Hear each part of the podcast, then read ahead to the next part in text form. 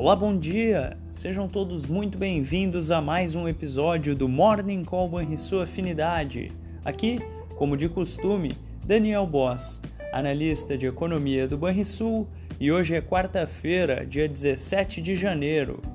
O dia começa com atenções direcionadas para dados da produção industrial norte-americana e as perspectivas econômicas do Fed através do seu livro bege.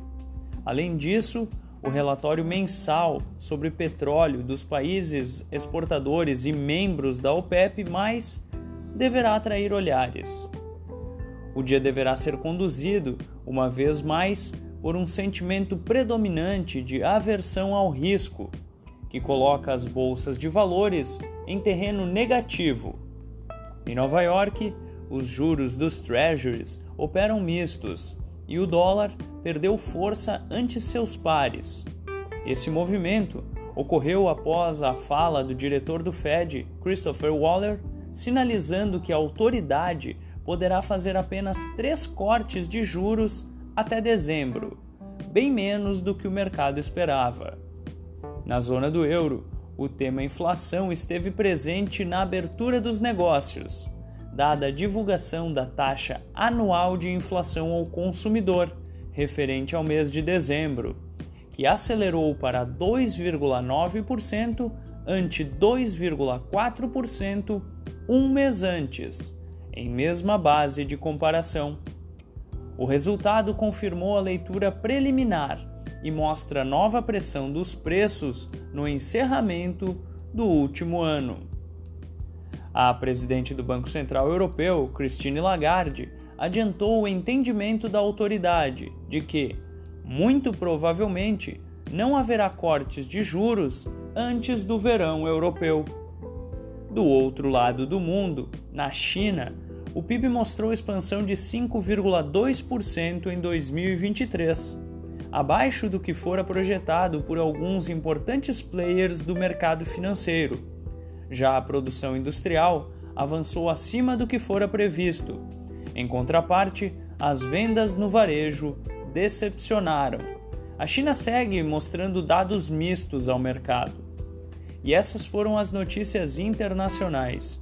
No Brasil, conheceremos a mais recente leitura sobre as vendas no varejo, que deverão ajudar a formar o entendimento sobre como a atividade econômica encerrou o ano de 2023 por aqui.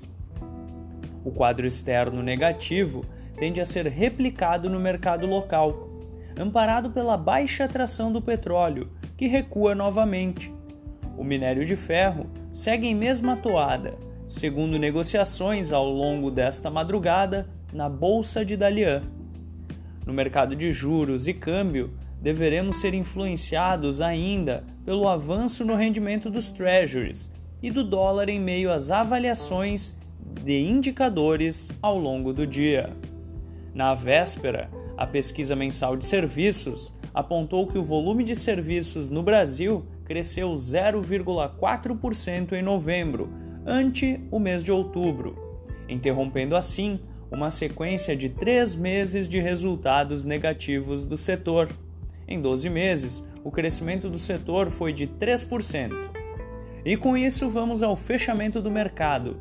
O dólar encerrou a terça-feira com alta de 1,22%, aos R$ 4,92. O euro avançou 0,52%, aos R$ 5,35. O Ibovespa caiu 1,69%, aos 129 mil 294 pontos. O S&P 500 caiu 0,37% aos 4.765 pontos. O DI futuro para janeiro de 2025 subiu 7 pontos base a 10,13%, e o DI futuro para janeiro de 2030 subiu 20 pontos base a 10,49%. Você ouviu o Morning Call sua Afinidade com os destaques do dia. Acompanhe de segunda a sexta-feira o nosso overview.